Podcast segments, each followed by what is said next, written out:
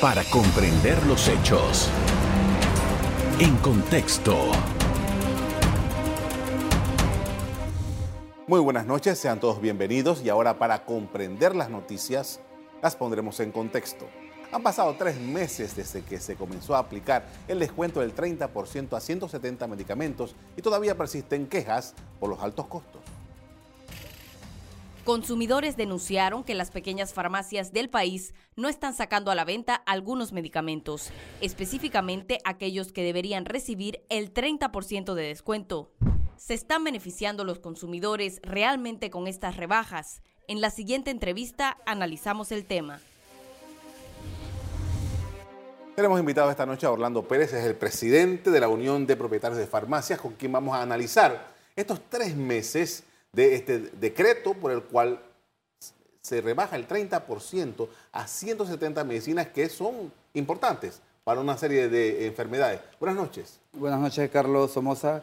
Gracias por la invitación. Buenas noches a la población panameña. Gracias por aceptar nuestra invitación. En primer lugar, queríamos que hacer una descripción, un análisis de qué es lo que ha ocurrido durante estos tres meses de vigencia de este decreto y realmente la efectividad que ha tenido para lo que se había propuesto, que era que bajara el precio de algunos, por lo menos estos 170 eh, medicamentos. Bueno, te puedo comentar que la verdad una vez eh, puesto el decreto 17, donde obliga pues, a dar el 30% de descuento en medicamentos desde la cadena de fabricantes, los distribuidores y posteriormente a la farmacia, eh, después de un mes de estar en conversaciones con los distribuidores de los laboratorios eh, es efectivo, pues el descuento se está dando, y no solo en 170 productos, se está dando en más de 1.200 productos a, eh, a nivel nacional en todas nuestras farmacias. Nosotros contamos con los productos a nivel nacional y estamos dando el 30%. Lo que ha ocurrido es que estos productos, pues algunos se han agotado porque, claro, al recibir un descuento o, recibir un mejor precio para el consumidor, los consumidores pues prefieren comprar los productos de la lista de los 170 y todos los derivados y por eso hay en estos momentos una serie de productos que están dentro del listado los 170 productos agotados que no los encuentran ni las farmacias chicas, ni medianas, ni grandes, y eh, tenemos pues, un desabastecimiento en algunos renglones a nivel de, eh, del país. Es eh, curioso esto, porque entonces ahora estamos viendo un fenómeno de que hay un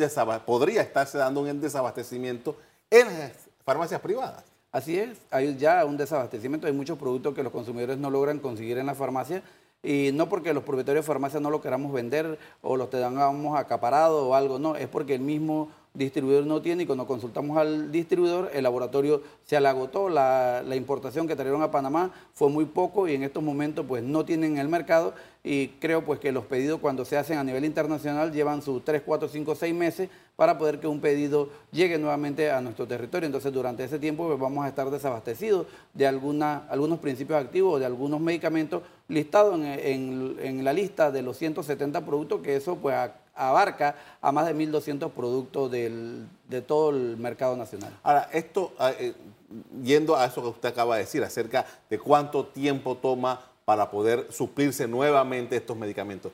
¿Desde cuándo ustedes están notando de que ya ustedes están pidiendo un determinado medicamento y que no existe? Bueno, prácticamente una vez promulgado el decreto 17, 30 días después empezaron a ver los eh, desabastecimientos de algunos medicamentos en el país. Hay, claro, hay muchas otras alternativas que nuestros farmacéuticos le pueden ofrecer a la población, pero como ves, pues hay eh, usuarios o, pacientes que toman determinadamente un medicamento, un nombre comercial o una fórmula y son los productos que no se encuentran en el mercado. Ahora, esto es un decreto que tiene una vigencia de seis meses. Estamos a la mitad de esto. ¿Cómo se ve esto de aquí a los próximos tres meses? Eh, bueno, el decreto está prácticamente en, los tres meses, tal como lo dice, pues nosotros siempre hemos coincidido porque no ha sido la mejor fórmula eh, del decreto, eh, regular los precios, bajar el costo, porque lo que hay que abrir es el mercado para que más laboratorios puedan venir a Panamá, traer su gama de productos y poder competir con los laboratorios ya existentes en nuestro país. Hay que darle oportunidades o hacer más énfasis en los productos genéricos que son también de calidad, que algunos son bioequivalentes, para que la población panameña pueda, tener otras alternativas farmacéuticas y no solo los productos con los cuales contamos hoy en el país. Ahora, si ustedes se encuentran en las farmacias eh, privadas, que usted me dijo que de diferentes tamaños, no hay alguno de estos medicamentos, algunos o los componentes químicos estos que están en el decreto. ¿Qué noticias tenemos acerca de lo que pasa en las farmacias de la Caja de Seguro Social? Eh, ¿Están ellos en capacidad de abastecer a los asegurados por lo menos? Bueno, la Caja de Seguro Social siempre debía tener la capacidad de abastecer a toda la población asegurada, pero eh, administración tras administración vemos pues siempre la deficiencia de la Caja de Seguro Social donde siempre el tema es no hay, los asegurados van a la Caja de Seguro Social y no encuentran los productos cuando esta es una responsabilidad del Estado velar por la salud de la población panameña y dotar a la población panameña de los medicamentos, porque estos medicamentos ya prácticamente eh, los hemos pagado, porque todos cotizamos cuotas de seguro social eh, a nivel de, de los trabajadores y cuando vamos a la caja de seguro social o cuando la las personas van a la caja de seguro social no encuentran los medicamentos y por eso se ven obligados a ir a las farmacias privadas. Si en Panamá el seguro social o el gobierno nacional jugara el rol que le compete a través del abastecimiento de las farmacias de las cajas de seguro social para los asegurados y la farmacia los centros de salud para los no asegurados a precios bajos, hoy no tuviéramos este gran problema que tenemos de salud en la población. La población panameña merece tener medicamentos de calidad, de seguridad, de eficacia a través de la Caja de Seguro Social y a través del Ministerio de Salud. Y bueno, el que no quiere los servicios de la Caja de Seguro Social y el Ministerio de Salud, existen las farmacias privadas que también vamos a seguir dando el servicio de la venta de los medicamentos y la atención farmacéutica a nivel privado. Ahora, con esto que usted nos ha descrito en esta, en esta primera intervención que hace en el programa, ¿cómo evalúa usted la efectividad de estos decretos para la reducción de los precios? Eh, para el gobierno a lo mejor es efectivo, eh, para la población en los primeros meses puede ser efectivo, pero una vez que los productos se vayan agotando y no existan estos productos en la farmacia con este 30% de descuento, qué efectivo puede ser cuando ya vemos pues en el mercado que hay otros productos farmacéuticos que en vez de, bajar están subiendo, inclusive vemos laboratorios nacionales que en los pasado el decreto pues han subido los productos, vemos ya al cierre del año fiscal eh, eh, cartas o, algunos laboratorios que ya tienen interés pues de que van a subir los productos para los próximos años. Sabemos porque estamos en, un momento difícil de la economía y no solo de Panamá, la economía mundial nos ha golpeado totalmente.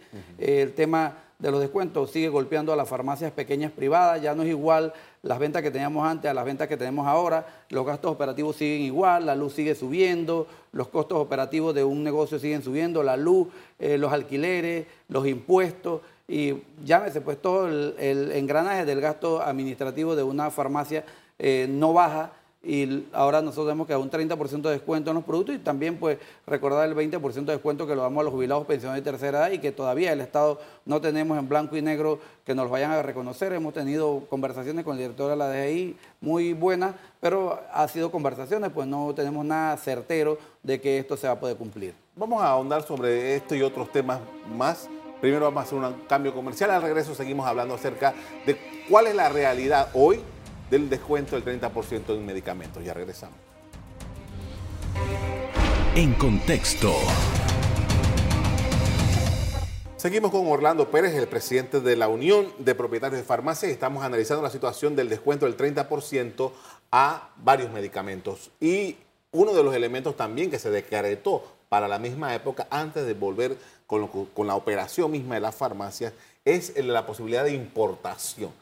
Eh, y que ustedes en su momento dijeron esto es muy complicado. ¿Qué es lo que se ha podido avanzar con esto de importar las farmacias directamente? Bueno, lamentablemente absolutamente nada. El señor ministro de Salud de Buena Fe presentó un proyecto a la Asamblea Nacional para poder modificar la ley 24, donde permita a las farmacias privadas poder importar. Eh, eso fue engavetado, no hubo buena voluntad de la Asamblea Nacional para poder permitir a las farmacias que importen, o sea, nosotros seguimos en lo mismo tenemos que comprar localmente, no podemos comprar afuera. Adicional, pues nosotros compramos a un distribuidor, el distribuidor compra al laboratorio y viene una cadena dentro de la comercialización. Nosotros somos el último escalafón del mercado, mientras que no haya una modificación de la ley 24, que es la que crea el Colegio Nacional de Farmacéuticos, donde dice en uno de sus artículos que las farmacias solo pueden comprar al por mayor y vender al por menor, más no pueden importar, no tenemos ninguna alternativa de ir al extranjero a importar o hacer negociaciones directamente con laboratorios fabricantes. Entonces el decreto es letra muerta.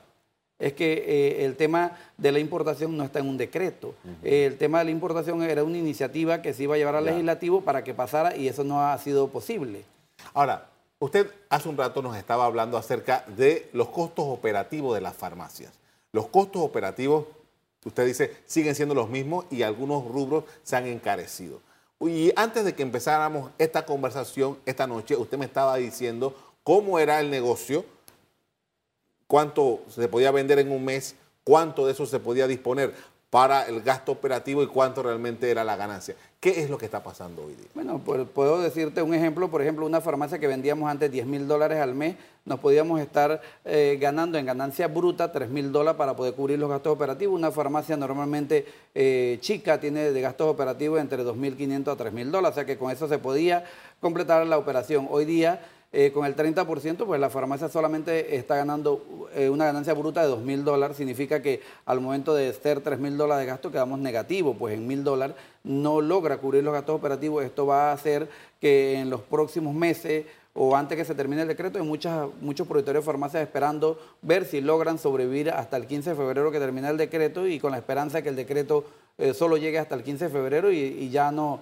no lo prorroguen pero si el decreto sigue, pues muchas farmacias van a cerrar. Ahorita mismo, en estos momentos, ya hay más, muchas farmacias que han estado cerrando. En el interior del país tengo información de 11 farmacias que han cerrado. Aquí en, eh, la ciudad hay muchos dueños de farmacias que están vendiendo, que están tratando de liquidar su farmacia porque eh, la operación no le da para poder cubrir sus gastos operativos. Ahora, ante esta, ante esta realidad, ustedes han vuelto a hablar con las autoridades. ¿Qué pasó con la mesa de, que tiene que ver con la observación sobre los precios de los medicamentos?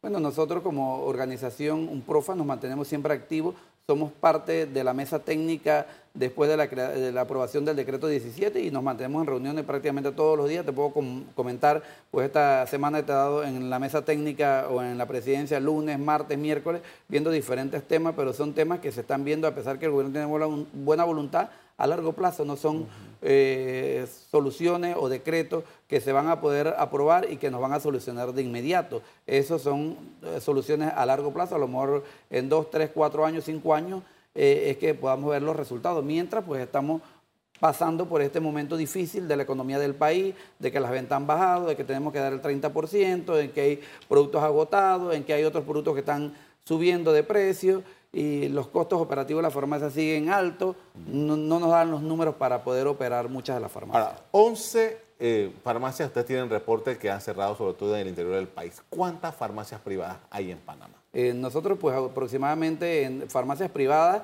hay 750 farmacias, de las cuales pues 450 son parte de la organización UNPROFA y son farmacias relativamente chicas, no son cadenas de farmacias. Nosotros dentro de nuestra, nuestro grupo, nuestra asociación, tenemos no tenemos ninguna cadena, tenemos farmacias chicas. Y estas farmacias pues son las que dan el servicio social en el país, más que nada pues en las comunidades donde no existe una farmacia grande en una provincia, sino están en las cabeceras. Damos un servicio social y el servicio social lo damos desde una atención farmacéutica, una toma de presión, eh, la toma de la glucosa, las ferias de salud, eh, la atención donde el paciente pueda ir todos los días a la farmacia y pueda encontrar su medicamento sin tener que tomar un transporte, sin tener que eh, tomar otros gastos que incursionan en el paciente. Los pacientes normalmente de comunidades no compran por caja eh, ni 10 ni 20 tabletas, compran todos los días su tableta, todos los días el medicamento que van a tomar, porque muchos pues trabajan en trabajos informales y es del diario vivir cómo compran sus medicamentos. ¿cuántas personas emplean estas farmacias que ustedes acaban de escribir? Las farmacias nuestras pueden estar aproximadamente empleando más de 10.000 personas de forma directa y es lo que nosotros siempre nos preocupa, pues porque cada día al bajar la economía del país, al bajar las ventas a la farmacia, al bajar la rentabilidad, lamentablemente tenemos que pensar en bajar los costos. ¿Y cómo se bajan los costos? No podemos decirle a ENSA que nos baje la luz, ni al dueño del alquiler que nos baje el alquiler porque no nos los bajan pese a que mandamos cartas. Tenemos que ir bajando el personal y lamentablemente pues más panameños se van a quedar sin empleo y esto eh, no ayuda en nada a la economía del país, ni hay ninguna política de Estado que busque cómo implementar eh, empleo en el país para que las personas puedan tener su remuneración y puedan cumplir pues con sus eh, operaciones o sus gastos familiares. Hoy día hay pues mucha gente desempleada y ese es el diario vivir, ¿no? Ahora, eh, parte de lo que se hablaba cuando se, dice este decreto y que las farmacias, la vocería de las farmacias decían, nosotros no podemos asumir el 30% si el resto de la cadena no lo hace. Al final eso se logró, se logró que el resto de la cadena tuviese parte de la, carga de este 30%. Bueno, la verdad, eh, te puedo decir que Fede Farma, pues responsablemente firmó con el gobierno que iban a cubrir el 30% y lo han cubierto en la mayor cantidad de, de laboratorios. Hay laboratorios que no pertenecen a Fede Farma y que no quisieron cubrir el 30%. Eh, eso prácticamente lo perdimos los propietarios de farmacia porque todo lo tuvimos que asumir nosotros, tuvimos que bajar el 30% sin que nadie nos los cubriera, ¿verdad? Esos son muchos de los productos que hoy día a lo mejor no están llegando a la farmacia porque el laboratorio no quiere cubrir el 30% porque dice que no le da rentabilidad para poder seguir eh, eh, operando en el país y normalmente pues no están importando o están vendiendo lo menos posible porque no quieren asumir el 30%. Ahora, de estos medicamentos que están en este decreto, entiendo que es de los que más se consumen en Panamá? Claro que sí, de los 170 productos que al final hacen más o menos 2.000, 2.100 productos, son prácticamente el 70% de las ventas de una farmacia, son los productos que más consume la población panameña y la población ha tenido que notar pues que los precios han bajado eh, notablemente pues en la farmacia porque todos los productos que tenemos pues se le aplica el 30%, un producto que antes costaba 10 dólares hoy cuesta 7 dólares, el tema es que como son los productos que están más económicos, se agotan muy rápido en la farmacia, en la distribuidora y en el laboratorio. Con esto vamos a hacer otra pausa para comerciales. A regreso seguimos analizando la situación de los medicamentos desde la perspectiva de las farmacias. Ya regresamos. En contexto.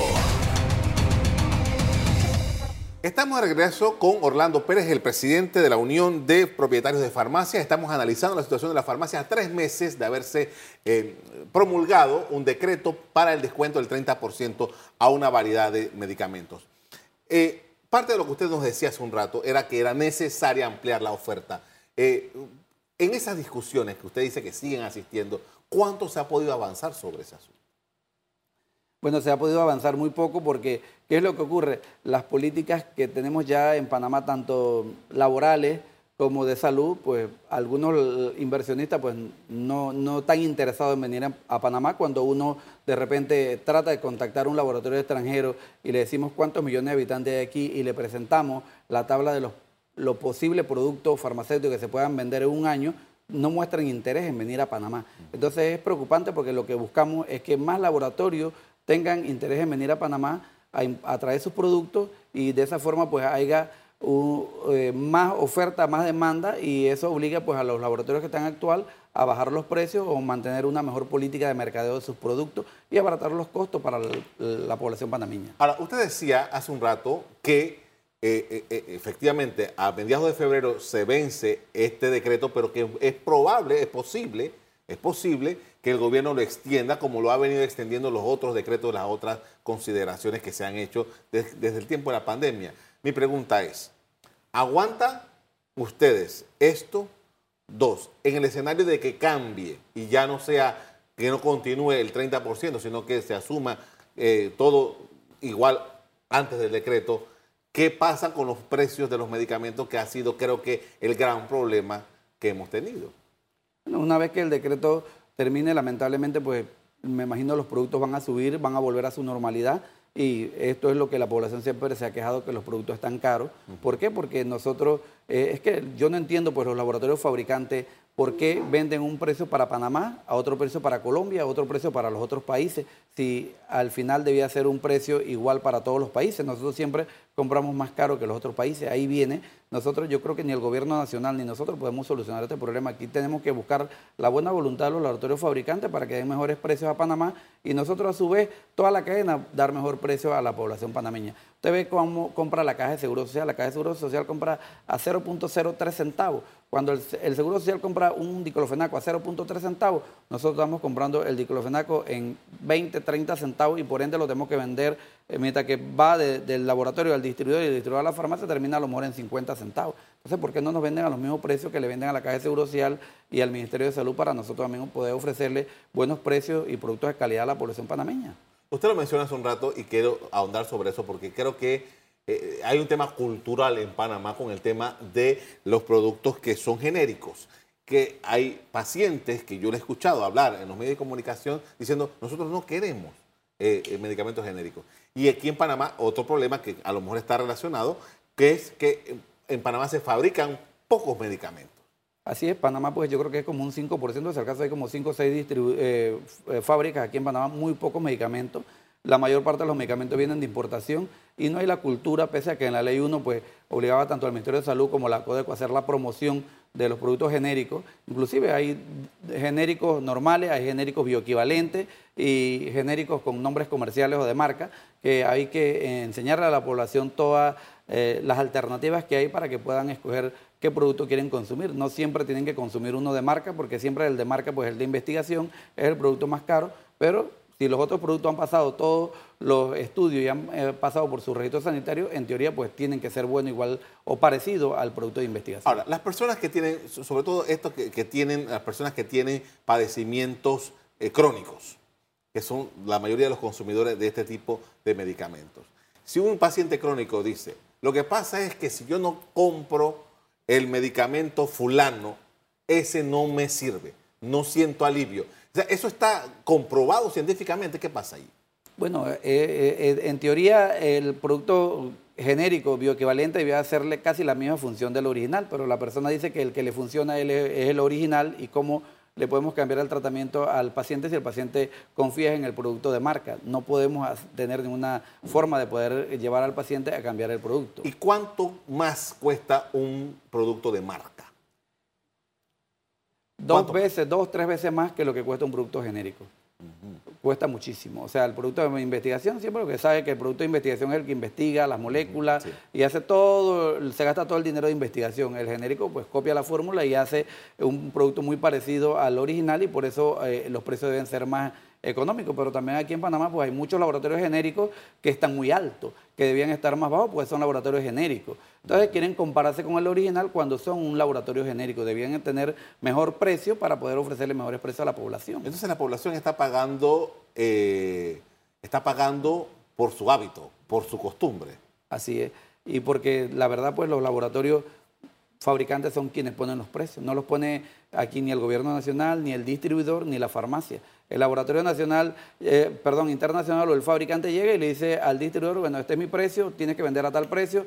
Cuando el distribuidor llega a la farmacia, este es mi precio, tú vendes a tal precio y nosotros cuando compramos tenemos que vender a otro precio porque aquí tenemos que buscar sacar los gastos operativos y un margen de ganancia. El margen de ganancia de una farmacia viene siendo de un 2-3% después de todos los gastos operativos. Si es que, que queda, pues margen de ganancia. En estos momentos una vez promulgado el decreto, pues yo no creo que ninguna farmacia esté positiva. Todos los propietarios de farmacia estamos eh, eh, sacando de nuestro pecunio, de nuestro bolsillo para poder cubrir los gastos operativos, esperando pues que la economía del país mejore, esperando que eh, las la farmacias pues vuelvan a su normalidad y esperando pues que haya empleo, que la gente, cuando la gente trabaja y tiene generación de dinero, pues la gente compra no solo sus medicamentos, sino otras cosas que la farmacia venden, pero hoy pues no hay empleo en Panamá. Ahora, tenemos un decreto que es temporal, que es posible que se extienda, pero solución al tema para largo plazo no hay. Yo no veo una solución al tema. La única solución es que la Caja de Seguro Social se abastezca como debe ser y darle los medicamentos a la población asegurada y la población que no es asegurada pueda comprar los medicamentos a través de la farmacia de los centros de salud que existen en todo el país y que eh, hay funcionarios farmacéuticos parados por el Estado y que el Estado, el centro de salud puede comprar a un precio y vender a un precio más consumo para que la población panameña se beneficie. Y también que el Estado nos permita nosotros adquirir los mismos precios que ellos adquieren para poder eh, pasar ese precio a la población panameña. Nosotros siempre hemos estado en la disponibilidad de vender productos de calidad, eficacia, a mejores precios, pero siempre y cuando que obtengamos el, el precio de costo que nos permita a nosotros operar, pero no podemos comprar a un precio alto y vender a un precio bajo porque estamos perdiendo en la operación. En, este asunto, en, el medio de la discusión, mucho se ha hablado de la necesidad de cambiar la ley 1 de medicamentos. ¿Realmente legislaciones van a hacer cambiar algo el tema que estamos conversando esta noche?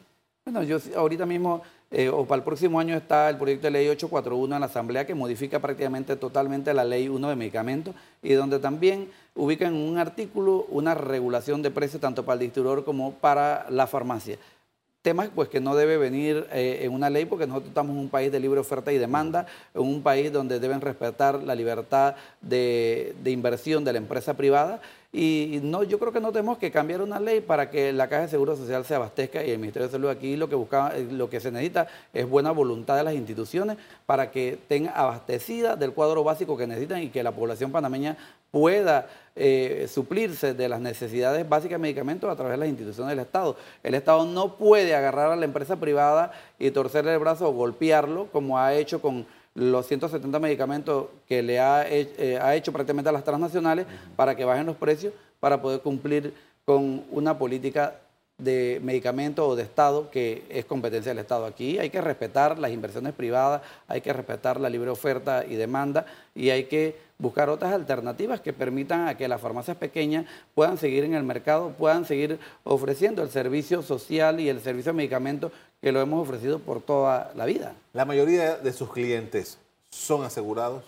La mayoría de la población panameña que va a la farmacia son asegurados porque van con la receta de la Caja de Seguro Social y cuando uno le pregunta, ese medicamento tenía en la Caja de Seguro Social que no está agotado, tienen que comprarlo en la farmacia.